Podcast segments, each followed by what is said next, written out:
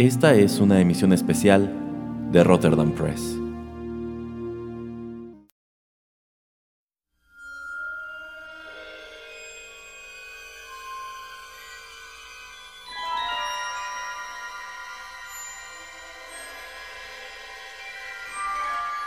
Hola amigos, ¿cómo están? Los saluda Erasmo en los micrófonos de Rotterdam Press y les doy la bienvenida a otra emisión especial.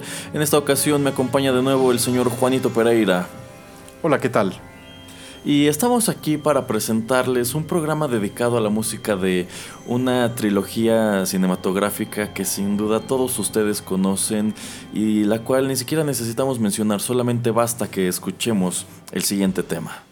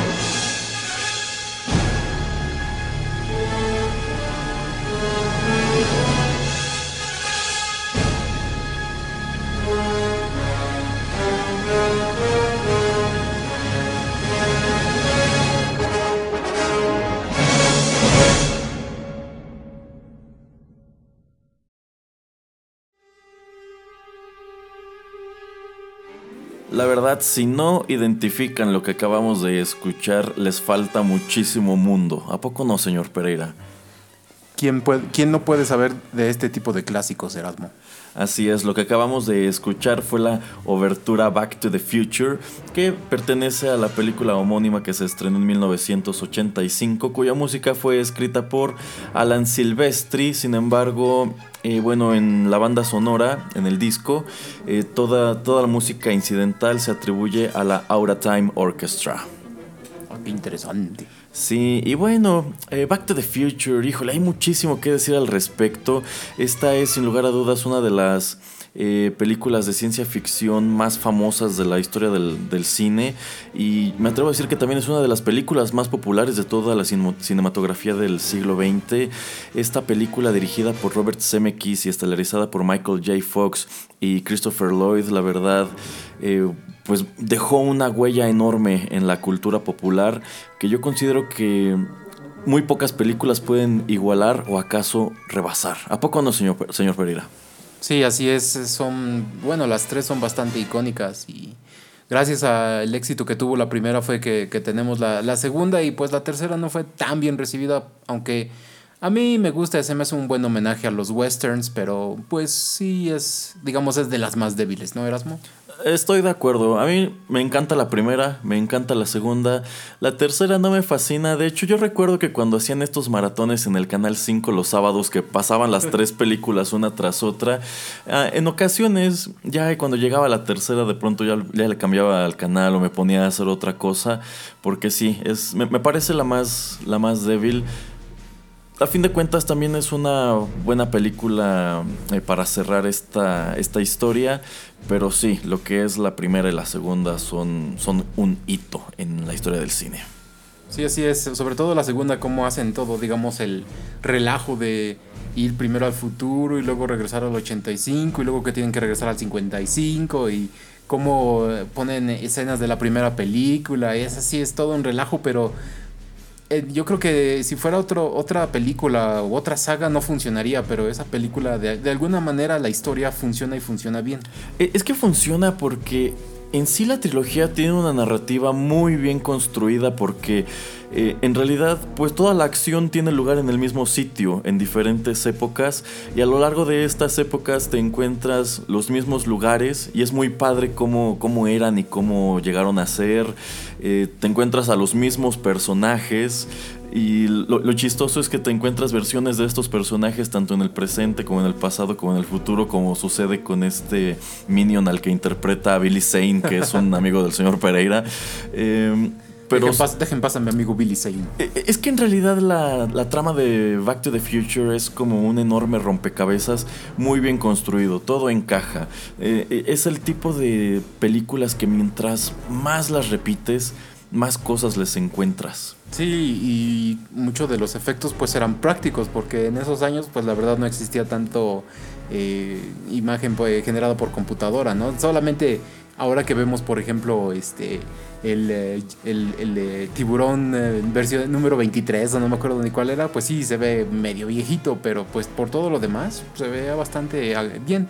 Sí, de hecho también es muy curioso cómo introdujo muchos elementos eh, sobre cómo se supone que viviríamos en el futuro.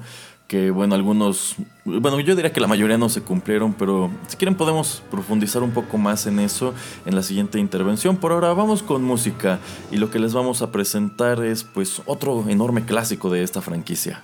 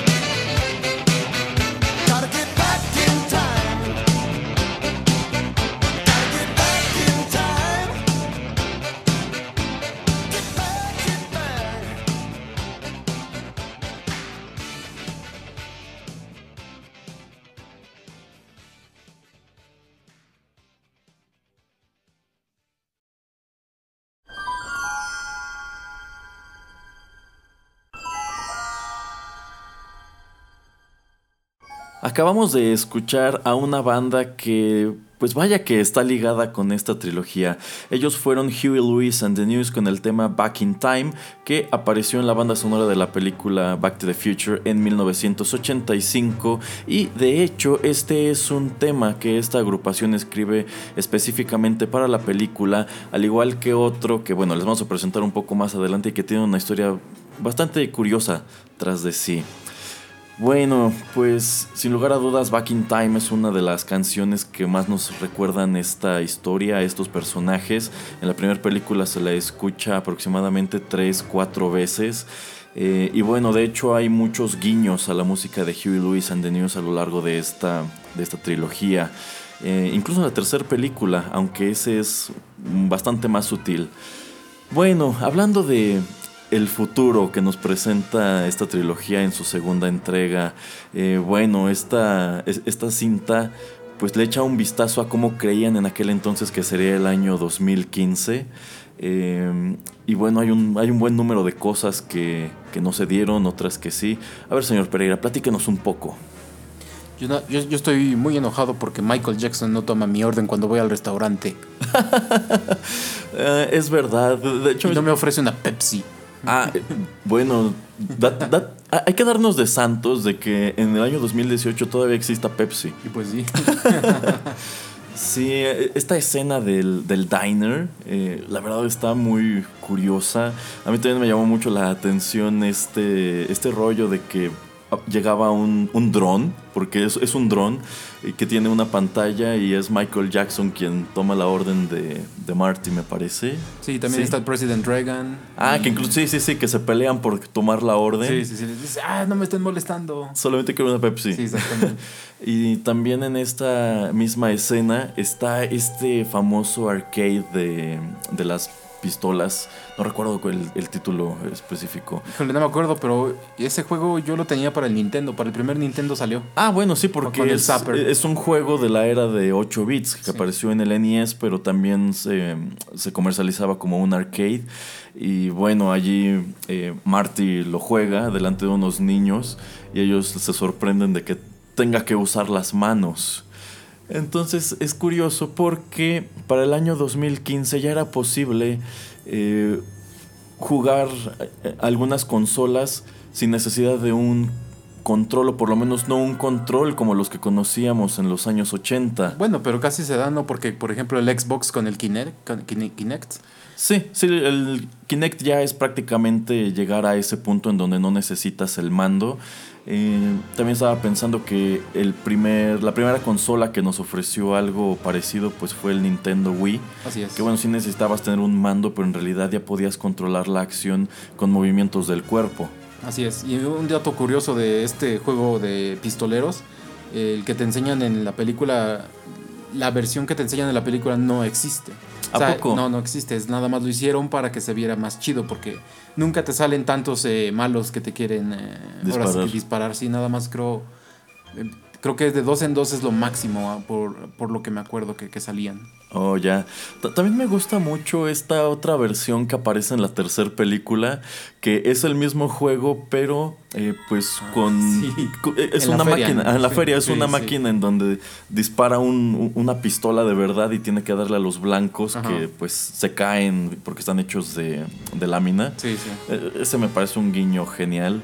Así ¿Qué otra cosa encontramos en, en, esta película, señor Pereira? Pues algo que a mucha gente, sí son fanáticos del béisbol, en, eh, la, en una de las pantallas dice que el equipo de Miami se enfrenta contra el de los cachorros de Chicago y que los cachorros ganan la Serie Mundial. Pues esto no sucede en 2015, pero muy curiosamente sucede en el 2016.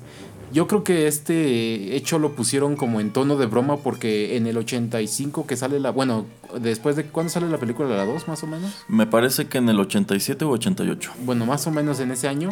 Eh, ya habían pasado como 60, 60 años o 70 años de que los cachorros no habían ganado eh, una serie mundial de béisbol. Entonces era así como broma de, pues nunca la van a ganar ni en, ya en 100 años después de que hay una maldición que se llama la maldición de la cabra, pero eso es otra historia. eso es divertidísimo. pero en fin, entonces ahí como que digamos que también predicen que esto va a suceder y sucede. Y sucede. Bueno, otro elemento que Marty McFly encuentra en el futuro y que cómo ha fascinado eh, a las generaciones son los famosísimos tenis de Nike que se ajustan por sí, por sí solos, que también son una realidad. Y de hecho, pues no es como que Nike tuviera la intención de algún día crear este producto. Lo escribieron para la película y pues como que quedó ahí el proyecto de, bueno, allí se ven muy padres, algún día haremos que sucedan. Sí, así es, y creo que como 3, 4 años antes de que se cumpla, se cumpla el 2015, es que los diseñadores en Nike, hay un artículo muy bueno de la revista Wired que te explica cómo hicieron todo el diseño para, también para crear algo nuevo, algo innovador, y, y hay un video donde los primeros que, que, salen en producción se los dan a, Michael J. Fox para que se los ponga y solitos se, se ajusten, y eh, digamos que era un, el primer prototipo, pero muy pronto van a salir para ya comercialmente, entonces podemos eh, decir que en, unos, en un par de años o hasta en menos ya podemos tener nuestros tenis que se ajustan solos. Ándale, los tenis de Volver al Futuro. Otro artículo que era muy interesante de, de esta película es la chaqueta que se ajusta a la talla automáticamente, que híjole, eso sería padrísimo. y también que tiene una función para secarse por sí sola, entonces ya con eso no necesitarías llevar tu ropa a la lavandería y demás. Así es, y también este, el hoverboard que existe ahora, algo que le pusieron el nombre que la verdad no es un hoverboard y la verdad se me hace de lo más teto que existe ahora, ese tipo de patín o no sé qué es, como patineta, es una cosa bien rara, pero bueno, ese, es, ese no es el hoverboard de la película. No, e, e, este es uno de los inventos que también eh, pues han fascinado a la imaginación y la cultura popular, pero bueno, Existen prototipos que intentan asemejar lo que vemos en la película, pero ¿qué le parece, señor Pereira, si hablamos un poco de ellos eh, en la siguiente intervención y vamos con más música de la película? Dale, dale.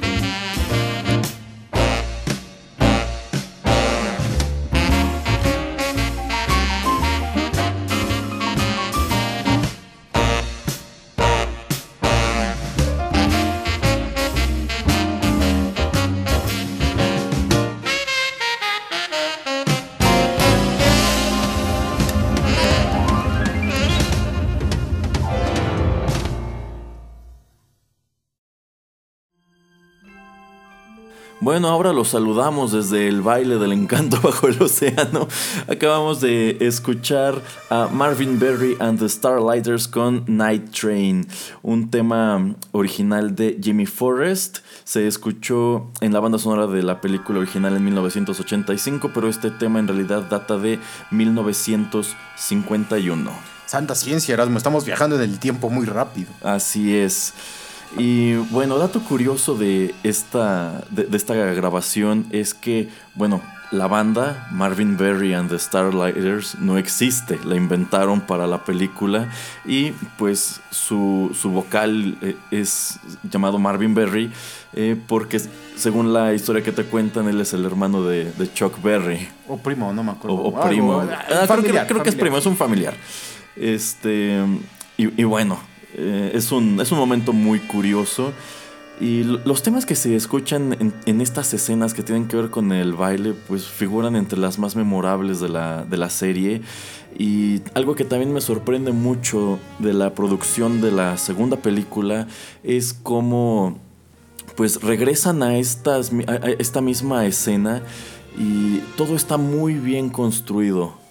De hecho es lo que siempre he tenido curiosidad y nunca me he puesto a investigar eh, si ya lo habían pensado cuando, si iba a tener éxito la primera para grabar escenas extras para la segunda película o se tuvieron que recrear todo, porque bueno, quieras o no, pues para la continuidad y todo necesitas, ah, ya ves que, bueno, los que no saben, existe alguien, una persona encargada de la, de la continuidad de la escena. O sea, si Erasmo eh, está usando su teléfono celular y la última cosa que usó fue Twitter, y cortamos a una escena en, diferente ángulo, pues el teléfono tiene que seguir teniendo Twitter en el lugar donde Erasmo lo tenía.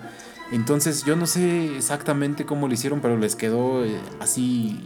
Yo no veo ningún problema con las escenas. Eh, es sorprendente y no, no lo, no, grabaron nada adicional eh, durante la primera película. Eh, la primera película realmente fue una apuesta. En, sí, eh, Robert Zemeckis ni siquiera tenía la certeza de que se fuera a vender bien. Fue una película que tuvo muchísimos problemas de producción, empezando por el hecho de que la estrella Michael J. Fox estaba grabando una serie de televisión al mismo tiempo. Entonces realmente disponían de él eh, pocas horas al día. Eh, sí, porque se regresaba a grabar este el otro, el otro programa de tele, sí. Sí, entonces Robert Zemeckis se refería a ella como The Movie That Will Never Wrap, la película que jamás será terminada. Eh, y también porque no podían conseguir el plutonio, Erasmo. también porque no pueden conseguir el plutonio. Eh, entonces, cuando yo pienso que Zemeckis sí tenía una idea de la historia que quería contar más allá de este filme. Entonces quizá tenía la idea, pero no sabía si iba a conseguir lograrla. Pero sí, la verdad, todos estos montajes de el regreso al pasado en, la segunda película están muy bien logrados. Hay videos o artículos que sí te señalan diferencias, pero la verdad es mínimo. Y ni, ni, siquiera te das cuenta, e incluso ya que lo sabes, es facilísimo pasarlo por alto. Pues sí, porque digo, ya nosotros que, la hemos, que las hemos visto todas esas películas varias veces durante los años, pues no es que yo me haya así súper dado cuenta de algo muy diferente que, haya pasado en, en, X o Y escena en la primera y que no sea igual en la segunda. Así es. Bueno, retomando un poco esto que comentábamos antes de, de ir al corte sobre la hoverboard, bueno, esta escena en donde en el futuro, cuando Marty toma esta esta patineta de Mattel, color rosa. De Barbie. De Barbie, y que flota unos centímetros del aire. Eh, pues la verdad está, está muy padre. Y mm, a, mí me tocó ver un prototipo hace ya varios años que funcionaba de una manera muy curiosa. Bueno, curiosa y a la vez también un poco lógica. Eh, hicieron la tabla utilizando pues la tabla de una patineta normal y todo, toda la parte inferior la forraron con magnetos. E hicieron un, eh, un medio canal, eh, como pues los de las pistas de, patinetas, eh, que estaba hecho también con, con, el otro polo de los magnetos. Entonces la tabla nunca iba a tocar, por así decirlo, el suelo. Y ese prototipo lo estrenó nada menos que Tony Hawk. ¿En serio? En serio. Y bueno, comentaba que era bastante difícil de, de, de utilizar pero bueno, de que funcionaba y se veía más o menos como en la película, pues esto era un hecho. Y no sé si recuerden también un video que apareció hace unos años en donde Christopher Lloyd retoma al personaje del Doc Brown, eh, baja del DeLorean y trae consigo la hoverboard y pues mm, como que hace una especie de demostración delante de unos niños que llamó mucho la atención porque trataron de mostrar con esto que ya tenían una hoverboard que funcionaba, pero no realmente era un efecto especial muy bien logrado. Ja, qué interesante. Yo la, la que he visto tiene como ah, de lo- en los dos extremos hélices tipo las de los drones, pero pues tenían que ser así grandísimas y con motores muy, muy, eh, sí, muy gruesos. O sea y- que tienen turbinas. casi. Esas sí podrían funcionar sobre, sobre el agua que está enfrente de la corte. Sí, sí, sí, no seas tonto. Esas, cuando tratas de usarla sin turbinas, pues no avanzas a ningún lugar, Erasmo. Oh, es verdad, es verdad. Pues sí, quién sabe, algún día quizá tengamos la oportunidad de subirnos a una hoverboard como la que vimos en Volver al Futuro 2. Vale, pues vamos con más música y continuamos con el baile del encanto bajo el océano.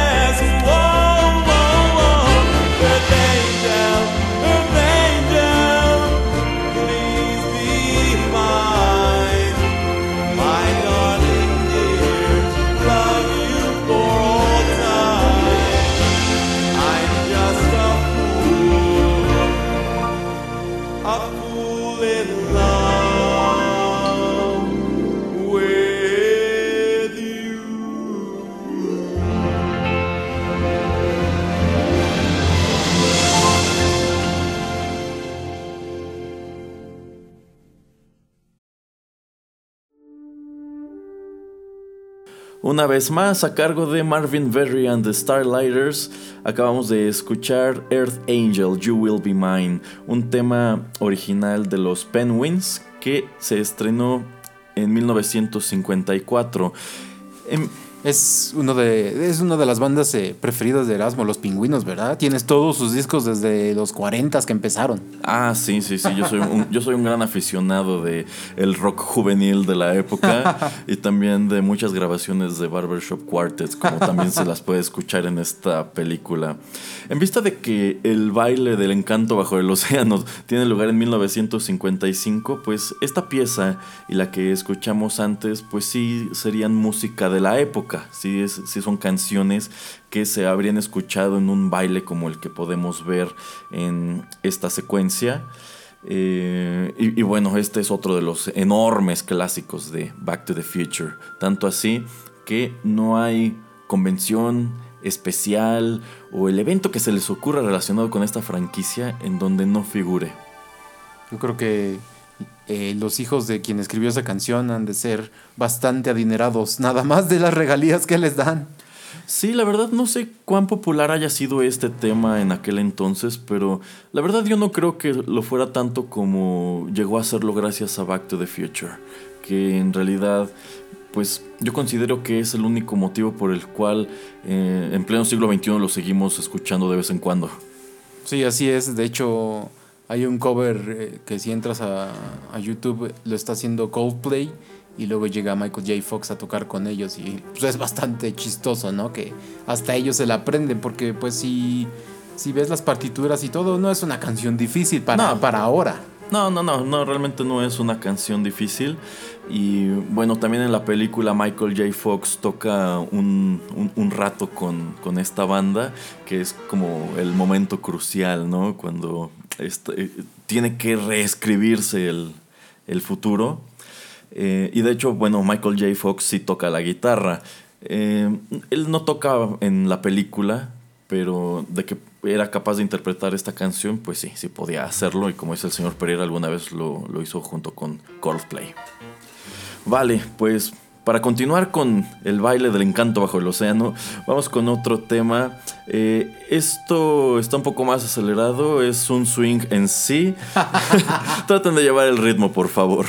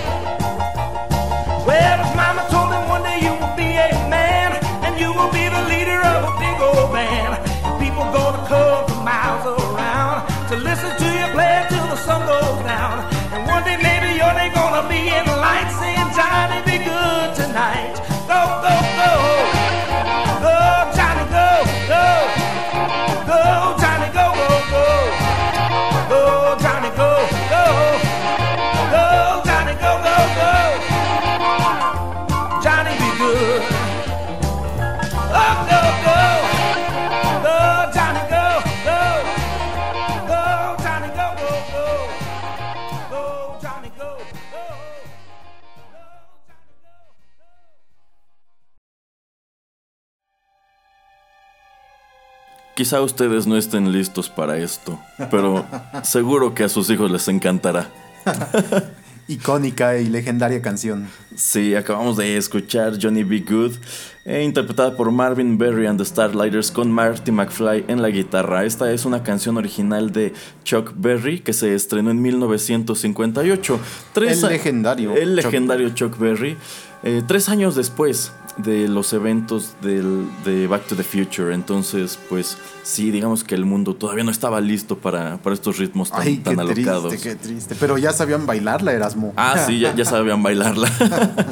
Eh, bueno, eh, esta es otra escena emblemática de la película.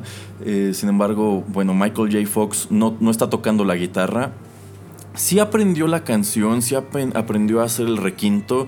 eh, sin embargo, la producción decidió pues que al momento de grabar él solamente iba a hacer, digamos, air guitar.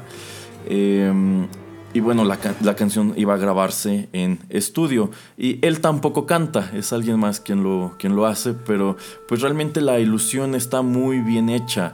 Normalmente en las películas cuando el actor tiene que tocar un instrumento sobre el cual no tiene idea, pues casi nunca le toman las manos, casi siempre son tomas pues diseñadas para, que, para crear la ilusión de que sí está tocando, pero en el caso de esta cinta, pues muchas de estas tomas en realidad son, mm, pues son tomas abiertas en donde puedes ver eh, al, puedes, puedes- ver a Michael J. Fox tocar la guitarra y tú piensas, ah, ok, Michael J. Fox sí se aventó el solo de Johnny B. Good en la película. Sí, tocando, tocando los acordes correctos, ¿no? Porque luego, no sé, puristas pueden decir, ay, esa mano y ese dedo no van ahí cuando está tocando esta nota. Pero pues sí, como dice Erasmo, sí, en verdad sí se la aprendió.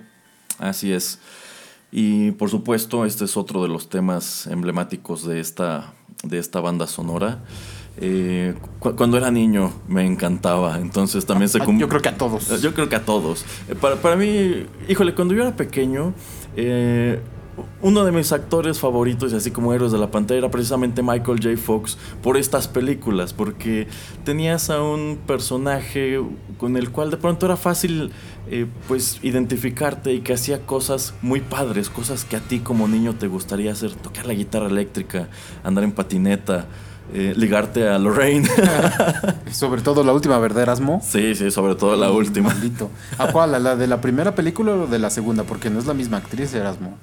No, eso, eso es lo más curioso, que hay actores que no regresaron de la primera a la segunda película, pero la verdad yo no me di cuenta hasta pues mucho tiempo después que me informé, por ejemplo, yo no sabía que Crispin Glover, que hace a, a George McFly en la primera película, no regresa a la segunda, Ah, no. ¿no? Oh, mira, esa, esa también no me la sabía. Ah, Sí, nada más interpreta el personaje en la primera película.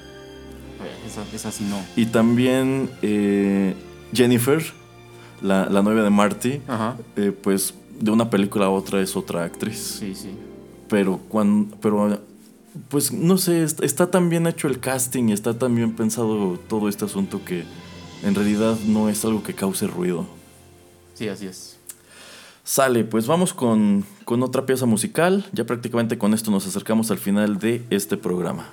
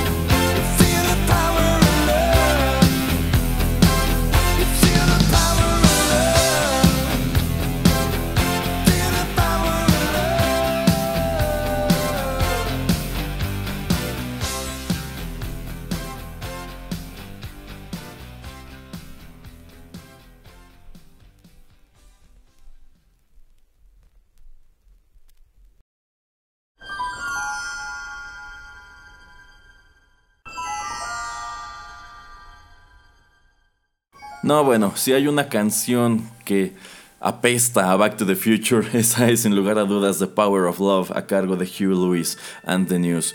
Ellos también escribieron esta canción para la película, eh, sin embargo no figuró de manera tan preeminente como Back in Time porque eh, no la tuvieron lista hasta que la producción ya iba muy avanzada. En realidad cuando Robert Zemeckis escuchó The Power of Love, él dijo, Esta, este es el tema de Back to the Future, pero ya era demasiado tarde, ya no, ya no pudieron eh, incorporarla en donde él deseaba, entonces él prácticamente quería reemplazar Back in Time con, con The Power of Love.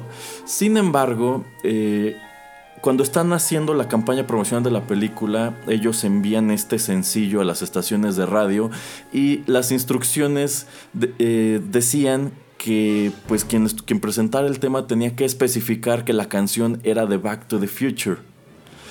Y bueno, posteriormente en la segunda película escuchamos eh, pues guiños a esta canción cuando, cuando vemos al Marty adulto que eh, bueno está en casa y encuentra su, su guitarra, intenta tocar eh, la melodía de The Power of Love, pero no le sale porque recordarán está lesionado por el accidente con el Rolls Royce. Oye, Erasmo, Mande. eres gallina. No, a mí nadie me dice gallina. y también escuchamos The Power of Love en la tercera película, precisamente en el incidente con el, eh, Rolls, el incidente del Rolls Royce cuando llega Flea. y, y desafía a Marty hacia el final de la, de la cinta y lo que van escuchando en su camioneta es The Power of Love. ¿Qui- ¿Quién es Flea, Erasmo, para los que no saben? Ah, bueno, Flea es el bajista de los Red Hot Chili Peppers, eh, quien tiene este crédito en el cine. Él hace a Needles en Back to the Future eh, 2 y también la tercera parte. Sí, así es. Y Bueno, anteriormente, sí me equivoqué, la de Lorraine es la misma actriz, la que no es la que dice Erasmo, la, la novia de Marty, que es Jennifer. Jennifer. es la que sí cambian, que, que yo sí me había dado cuenta de una, de una película a la otra, pero en fin.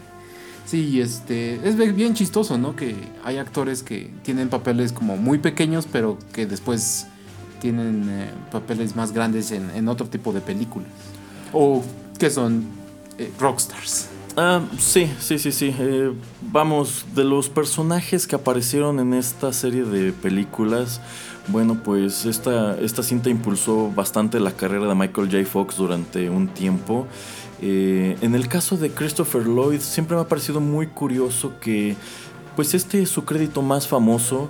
Después de este yo evoco mucho cuando hizo al tío Fester en la primera película de la familia Adams. Ajá. Y de allí en fuera, pues a lo largo de los años ha tenido papeles muy pequeños e incluso me atrevo a decir que papeles muy malos en producciones muy malas. Sí, y sale mucho de actor invitado en, en, en varios eh, en varias comedias de Estados Unidos, que es así, digamos, como se gana el pan, yo creo, y de ir a convenciones de Back to the Future. Sí, yo, yo me acuerdo que uno de los grandes momentos de la nostalgia por Back to the Future fue cuando eh, Michael J. Fox estaba haciendo la serie televisiva de eh, Spin City. Y hay un episodio en donde es acto invitado Christopher Lloyd. Y tienen un intercambio que es por entero reminiscente de, de- de- de los diálogos de Back to the Future. Muy divertido. No, no me tocó verla. Nada más un poquito mm, vi capítulos ya que habían reemplazado a Michael J. Fox con Charlie Sheen, pero como tú dices, no, Erasmo, que no, que la serie no, no, no fue lo mismo después. No, no, no, ya no fue, ya no fue lo mismo. Bueno, eh, pues qué otra cosa podemos decir sobre Back to the Future. Eh, siempre me ha parecido también muy, muy divertida esta, este asunto de la segunda película de que eh, viajan al futuro, el Biff del futuro regresa al pasado y cambia también, digamos, el presente de Marty y, te encuentras esta versión súper retorcida de, de Hill Valley. Y el Doc Brown explica cómo sucedió esa modificación en el tiempo, que en la película se escucha muy lógica, pero no, en realidad no funcionan así las cosas eh, desde el punto de vista de la, de la física cuántica. Tendremos una discusión más larga de esto, Erasmo, después, porque quién sabe. Cuando San- usted, usted constru- construya su, su propia máquina del tiempo y ya veremos. Santa ciencia. Bueno, y nada más como para cerrar, lo único que puedo decirte es que eh, Robert Zemeckis y no me acuerdo quién es la otra persona que tiene los derechos que la escribe con él. No, no hay nuevas películas de Back to the Future por lo mismo de que ellos dicen, no, esto no, no queremos como sobrecargarlo, no queremos hacer más, no queremos que le pase lo mismo que a, otras este, películas como Terminator que ya la llevan este, por los suelos.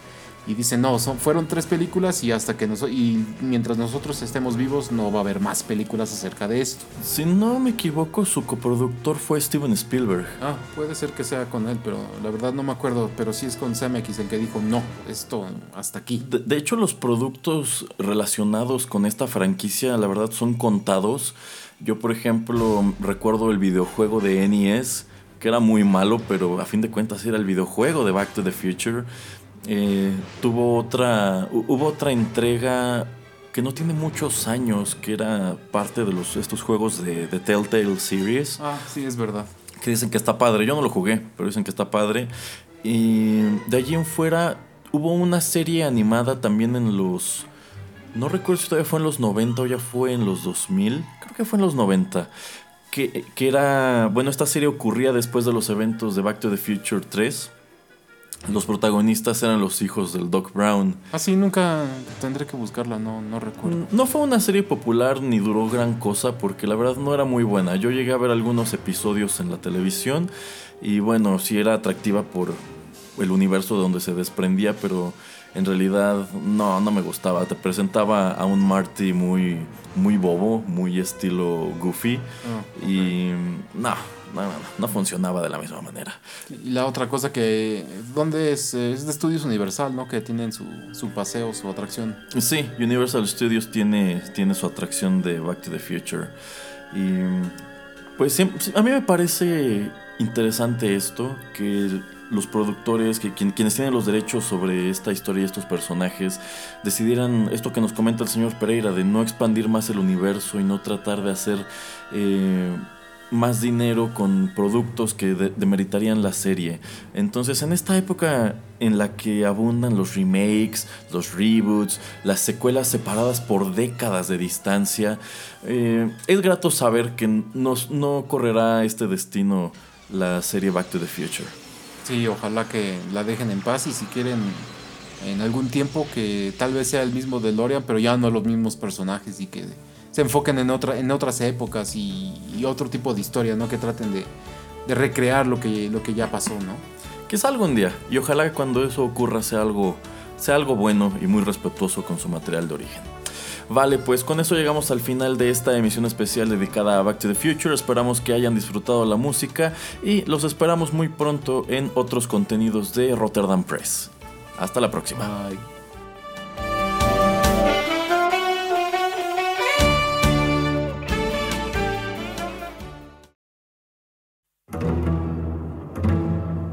Estás escuchando Rotterdam Press.